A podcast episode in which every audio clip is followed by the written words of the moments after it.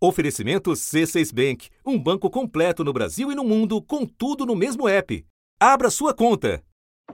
A direção da Polícia Federal substituiu hoje o superintendente no Amazonas. Ontem, ele pediu ao STF que investigue o ministro do Meio Ambiente, Ricardo Salles, por atrapalhar o trabalho da PF. O delegado Alexandre Saraiva disse que tinha obrigação de apresentar uma notícia crime contra o ministro do Meio Ambiente ao Supremo Tribunal Federal. Para entender o que disparou o alarme da PF contra um ministro de Estado e por que, menos de 24 horas depois, o responsável por acioná-lo perdeu o cargo, é preciso recuar um pouco no tempo. A história começa em meados de dezembro passado, uma operação da Polícia Federal na divisa do Amazonas com o Pará fez a maior apreensão de madeira da história. As clareiras na mata serviam de depósito para 131 mil metros cúbicos de madeira nativa, segundo a Polícia Federal. Esse volume corresponde a mais de 43 mil toras, o suficiente para construir 2.600 casas populares. Segundo as investigações, a área desmatada é enorme, do tamanho de Brasília até a raposa chegar ao galinheiro. O que nós vimos aqui da semana passada em relação às árvores foi que todas estão etiquetadas. Os proprietários que aqui vieram informaram é, que são áreas que têm escritura, cujos planos de manejo foram apresentados à Secretaria Estadual do Pará de Meio Ambiente, que obtiveram as licenças. Transformando a operação em mais um cabo de guerra entre o governo Bolsonaro e os órgãos de controle cuja atuação ele deveria estimular. O delegado Alexandre Saraiva afirma que o ministro Salles, mesmo amparado por farta investigação conduzida pela Polícia Federal, resolveu adotar posição totalmente oposta, de apoiar os alvos, incluindo, dentre eles, pessoa jurídica com 20 autos de infração ambiental registrados, cujos valores das multas resultam em mais de 8 milhões de reais. Além de omitir-se de exercer seu poder de polícia ambiental, como o senador e o ministro têm direito ao foro privilegiado, a notícia crime foi enviada ao Ministério Público Federal e ao presidente do Supremo Tribunal Federal, ministro Luiz Fux. O ministro do Meio Ambiente foi de novo para o paredão no exato momento em que o presidente da República tenta convencer o mundo de que protege a Amazônia. Bolsonaro preparou uma carta com a ajuda, inclusive, de vários ministros, mandou essa carta para o Biden, reafirmando o compromisso de zerar o desmatamento ilegal. Na carta, Bolsonaro assumiu o compromisso de acabar com o desmatamento ilegal no Brasil até 2030 e pediu apoio pessoal de Biden na questão ambiental. Da redação do G1. Eu sou Renata Loprete e o assunto hoje é a hora e a vez de Ricardo Salles. Depois do chanceler, o titular da área ambiental se torna o entrave para qualquer entendimento entre o governo Bolsonaro e o mundo. Neste episódio, eu converso com o repórter Fabiano Vilela, da TV Liberal, filiada à Globo no Pará, e depois com a apresentadora e comentarista da Globo News, Júlia Duailib. Sexta-feira, 16 de abril. Fabiano, eu começo te pedindo que relembre, para quem já perdeu um pouco o fio dessa história, que apreensão de madeira foi essa feita pela Polícia Federal? A Polícia Federal fez uma operação, Renata, no fim do ano passado, chamada Androantos, na divisa do Pará com o Amazonas. E os agentes apreenderam mais de 200 mil metros cúbicos de madeira isso dá aproximadamente 65 mil toras de madeira. É, e muitas dessas árvores eram IP, que é uma árvore de alto valor comercial e que são muito comercializadas para o mercado externo. Essa carga está avaliada em mais de 60 milhões de reais. E os policiais sobrevoaram uma região ali por perto de Santarém, mais na divisa com, com o Amazonas, e eles identificaram nesses sobrevoos mais de 40 pátios de madeira no meio da floresta. Eles sobrevoaram uma área de mais ou menos uns 5 mil quilômetros quadrados, uma área do tamanho mais ou menos da cidade de Brasília. E essa investigação começou em novembro a partir da apreensão de uma balsa na cidade de Parintins, no Amazonas, com madeira que, segundo a PF, foi extraída ilegalmente no Pará. E a Polícia Federal entende que toda essa madeira apreendida ela é de origem ilegal. Fabiano, apesar do gigantismo dessa operação e do material apreendido, ela não teria ganho tanta repercussão não fosse a entrada em cena do ministro do Meio Ambiente. Pode também lembrar para nós em que momento ele aparece e para fazer o quê? No fim de março deste ano, o ministro Salles esteve aqui no Pará, foi na região de Santarém, é, junto com equipes do IBAMA, e segundo ele, foi identificado que a madeira, parte da madeira, tinha etiquetas de localização, planos de manejo autorizados pela Secretaria de Estado de Meio Ambiente do Pará, tinha o rastreamento adequado e que isso comprovaria a legalidade da madeira. Nós estamos aqui no município de Santarém, quase fronteira com Aveiro, município de Aveiro, no estado do Pará. E nesse local nós estamos verificando se o toco da árvore, cujo, cujo tronco nós encontramos lá no pátio da madeireira, com o tag de identificação, corresponde com a árvore. Só que isso aí entrou em conflito com a Polícia Federal, especialmente com o chefe da Polícia Federal no Amazonas, o Alexandre Saraiva, que coordenou essa investigação, porque, segundo ele, toda essa madeira apreendida é fruto de desmatamento ilegal. Os empresários não comprovaram até o momento que a madeira foi retirada de áreas de plano de manejo. Planos de manejo são áreas em que você tem autorização do Estado para retirar madeira de forma seletiva, sem degradar tanto a floresta, com que ela tenha capacidade de se regenerar. Segundo a PF, nada disso foi apresentado até o momento, mas o ministro Salles teve aqui pessoalmente no Pará para tentar demonstrar que havia sim legalidade. Não é uma cena que se vê todo dia. O ministro do Meio Ambiente defendendo a liberação da maior apreensão de madeira já feita no país. São mais de 200 mil metros cúbicos, cerca de 65 mil árvores derrubadas. Há uma forte suspeita de que essas áreas de onde a madeira foi extraída são áreas griladas, Inclusive, o APF questiona os cadastros ambientais rurais, que são documentos autodeclaratórios que os produtores rurais emitem, mas pode haver vícios de ilegalidade, porque as secretarias estaduais elas têm que fiscalizar esse cadastro para ver se são de fato legítimos.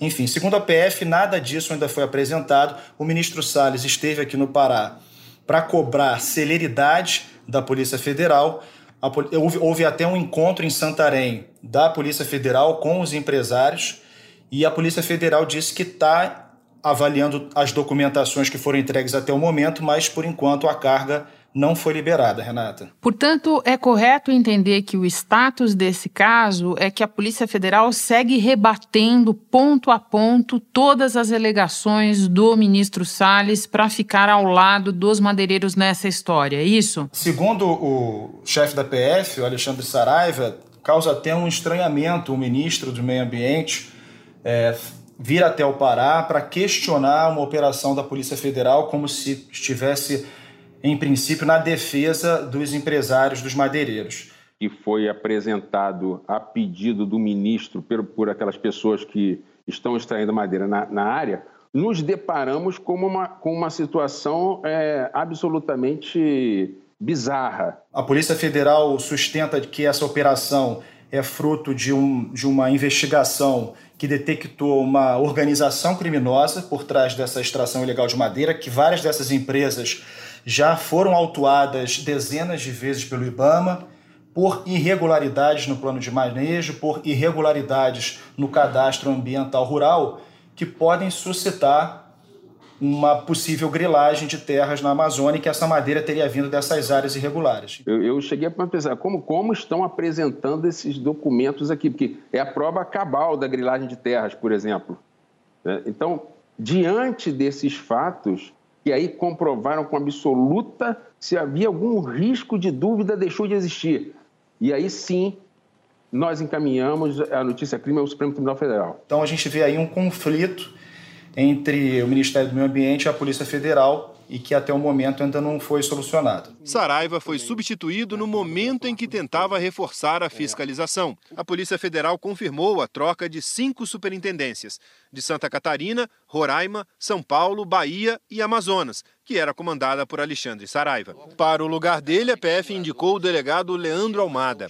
Carioca, Leandro Almada é visto como uma pessoa ligada a Alexandre Saraiva, que também é do Rio. Ele já foi policial civil e é delegado da PF há 13 anos. Ele estava trabalhando em Minas Gerais na investigação da vacinação clandestina contra a Covid. Fabiano, em meados de novembro, portanto, antes dessa mega operação da PF, o assunto abordou num episódio os caminhos da madeira ilegal na Amazônia e os vários esquemas que existem para esquentar a madeira. Você acompanha esse tema de perto há muito tempo.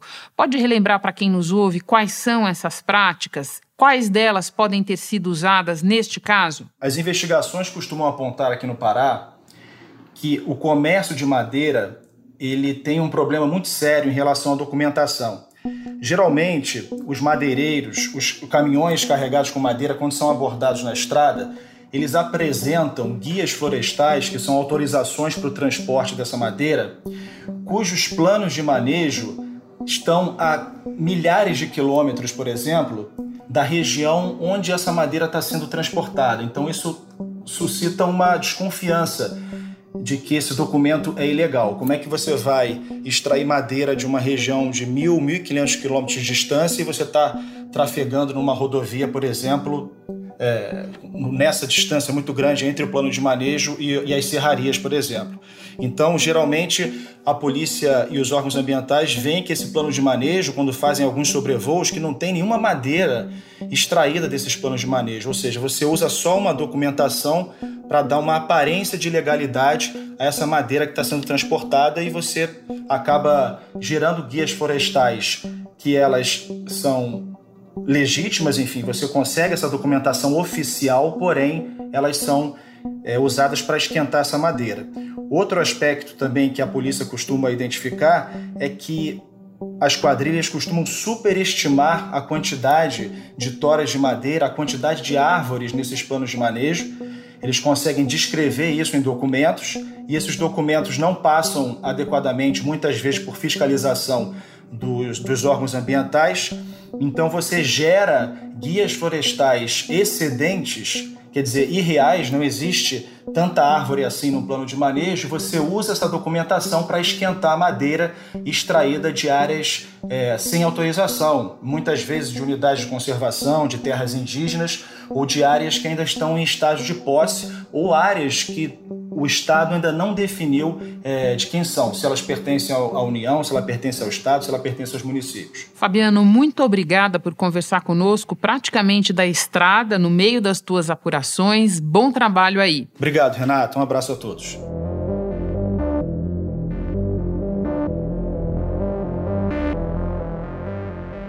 Júlia, antes da gente entrar no ministro Ricardo Salles, eu quero passar com você por dois outros personagens dessa história. O autor da notícia crime contra Salles, o agora ex-superintendente da PF no Amazonas, Alexandre Saraiva, e o senador Teomário Mota, do PROS de Roraima. O que esses dois personagens têm a ver com essa história, Júlia? Olha, o Alexandre Saraiva é um delegado da Polícia Federal que conhece muito bem a região da Amazônia, da floresta amazônica. Ele já atuou em diferentes estados por lá. Em 2011, já estava no Rio de Janeiro, que é minha terra natal. Aceitei ir para Roraima. Fiquei três anos e meio em Roraima. Depois fui para o Maranhão. Quatro anos no Maranhão, como superintendente também. E agora já três anos e pouco aqui no, no Amazonas. Eu nunca recusei missão. E alguém que vem implementando uma série de operações já há algum tempo para tentar é, chegar aos madeireiros, né, a, a, extração de madeira ilegal. Inclusive, ele tem um, uma pós-graduação feita nessa área, ele é um especialista em meio ambiente, e a, a pós-graduação dele tem a tese, Renata, de que o desmatamento na Amazônia está relacionado à questão é, do comércio de madeira ilegal, exportação principalmente, e não à agropecuária. Aliás, é algo que é até questionado pelos pares dele na polícia, mas enfim. Então, ele começou a fazer uma série de operações e nessas operações ele tropeçou ali em alguns personagens, Salles, que a gente já conhece, e Telmário Mota. O senador Telmário Mota, um senador é, de primeiro mandato, é alguém que faz a defesa da, dos madeireiros naquela visão muito bolsonarista de que a região da Amazônia depende disso para geração de emprego, para geração de renda, que são muitas empresas, milhares de empregos e tudo mais. E numa dessas operações, é, o Alexandre acabou sendo alvo é, da, da, de Telmário, e aí que acontece né, o embate entre, entre os dois personagens. O senador Telmário Mota, do PROS de Roraima, afirmou em nota que o delegado Alexandre Saraiva é um covarde e cria suas próprias leis, criminalizando todo um setor sem distinção de quem está dentro da legalidade ou não. Bem, o, o senador Telmário ele tem uma, um histórico de é, encaminhar documentos absurdos para a Corregedoria da Polícia Federal desde a época da Operação Arquimedes. Na prática, o Alexandre acusa Teomário e o ministro é, Salles, na prática é isso, de participarem de uma organização criminosa, basicamente isso, que quer beneficiar esses madeireiros. É isso que, que ele diz na notícia crime, tá? Na notícia crime, o delegado afirma que o ministro Ricardo Salles, o senador Teomário Mota, do PROS de Roraima, e o presidente do IBAMA, Eduardo Bin, agiram para dificultar a ação fiscalizadora do poder público em questões ambientais. E que, além disso, há fortes indícios de terem praticado o crime de advocacia administrativa, que é patrocinar, direto ou indiretamente, interesse privado perante a administração pública, valendo-se da qualidade de funcionário. Pouco depois da notícia crime ter sido divulgada, o ministro da Justiça, Anderson Torres, sem citar o caso, postou uma declaração de apoio ao ministro, ao Ministério do Meio Ambiente na contenção do desmatamento ilegal. Só queria dar duas informações é, interessantes para a gente, que é a seguinte: uma apuração minha até com a Natuza. Alexandre Saraiva foi cotado para ser ministro do Meio Ambiente. Teve um, um, policial federal que tomou conta da. que tomou conta, não, era um dos responsáveis pela segurança do presidente na eleição, chegou a sugerir é, Alexandre justamente por esse conhecimento que ele tem na área da Amazônia.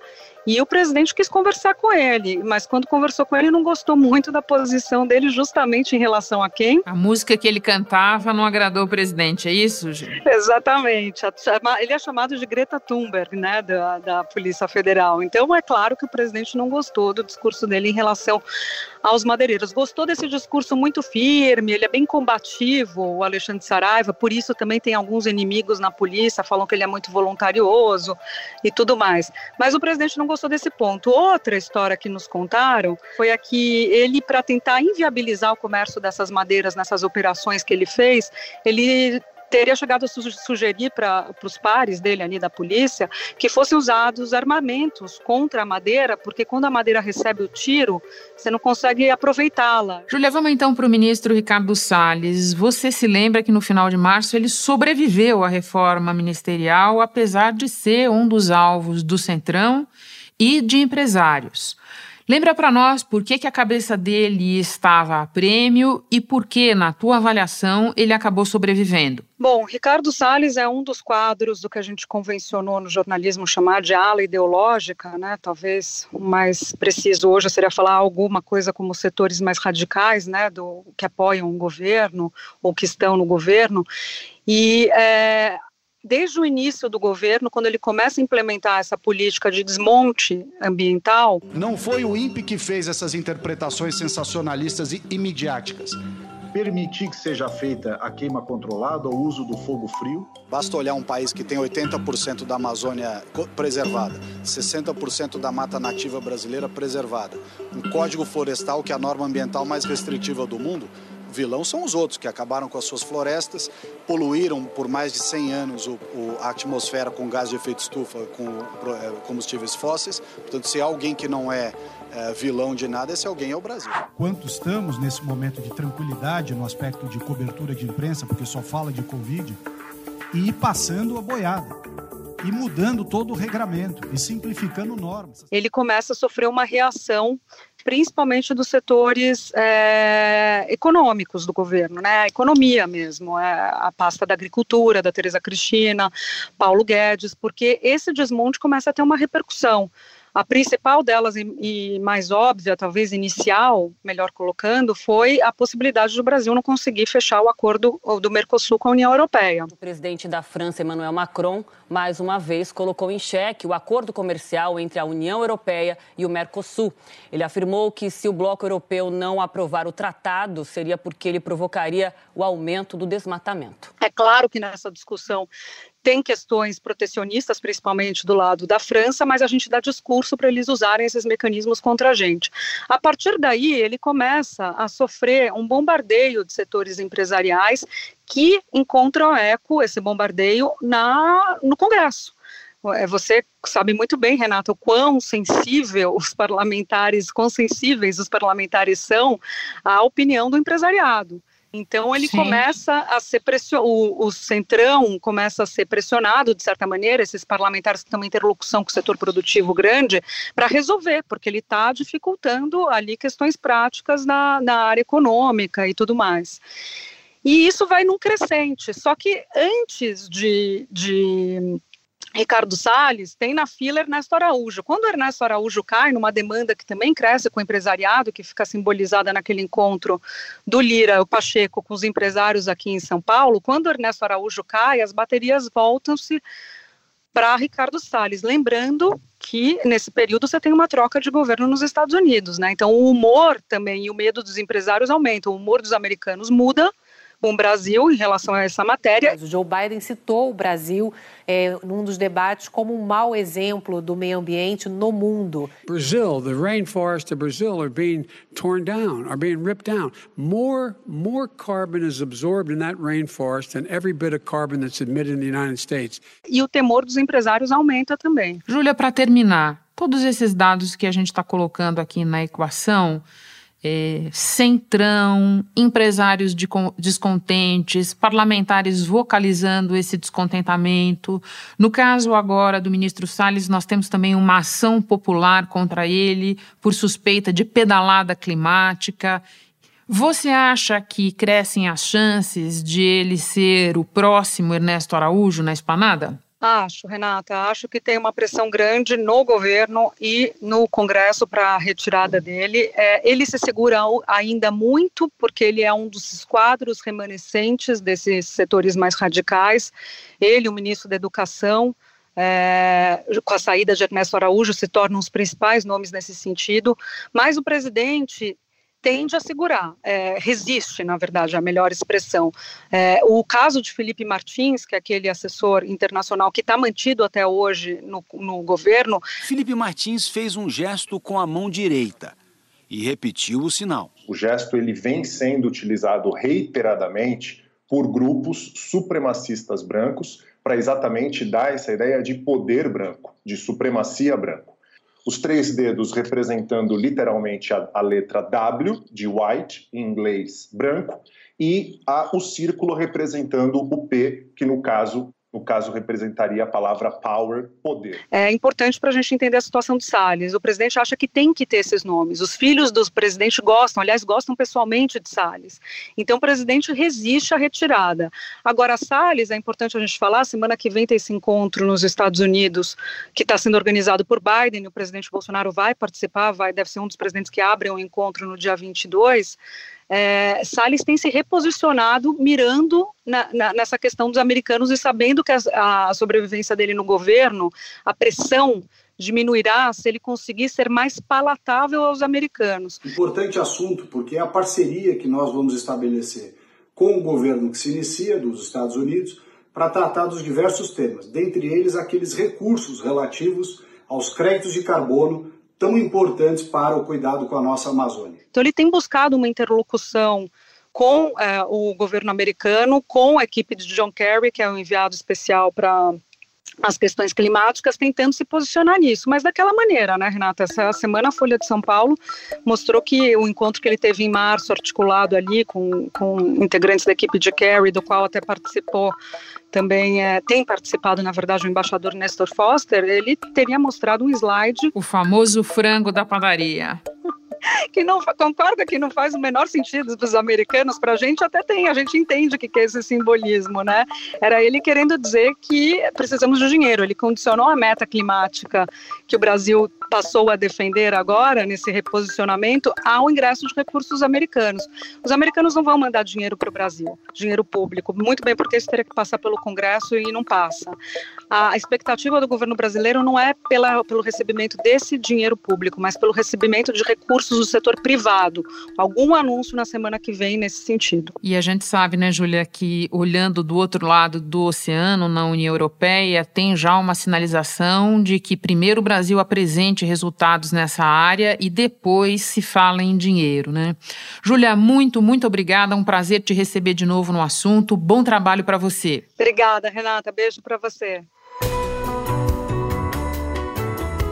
Antes de terminar, eu lembro que na hora de comprar madeira, dá para verificar a legalidade da procedência olhando se ela tem o selo FSC. Se não tiver, você pode pedir ao vendedor o documento de origem florestal ou o guia florestal.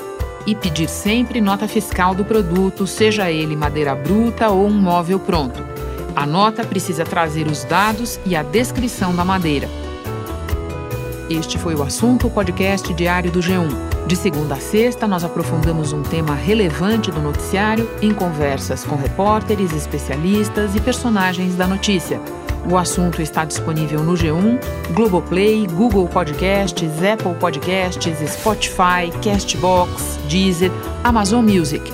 Nas plataformas digitais de áudio, dá para seguir a gente e assim não perder nenhum episódio.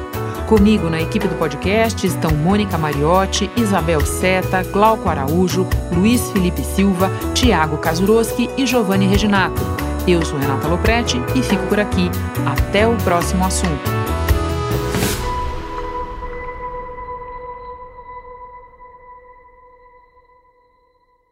Você no topo da experiência financeira que um banco pode oferecer. Escolha um banco completo no Brasil e em qualquer lugar do mundo. Abra sua conta no C6 Bank.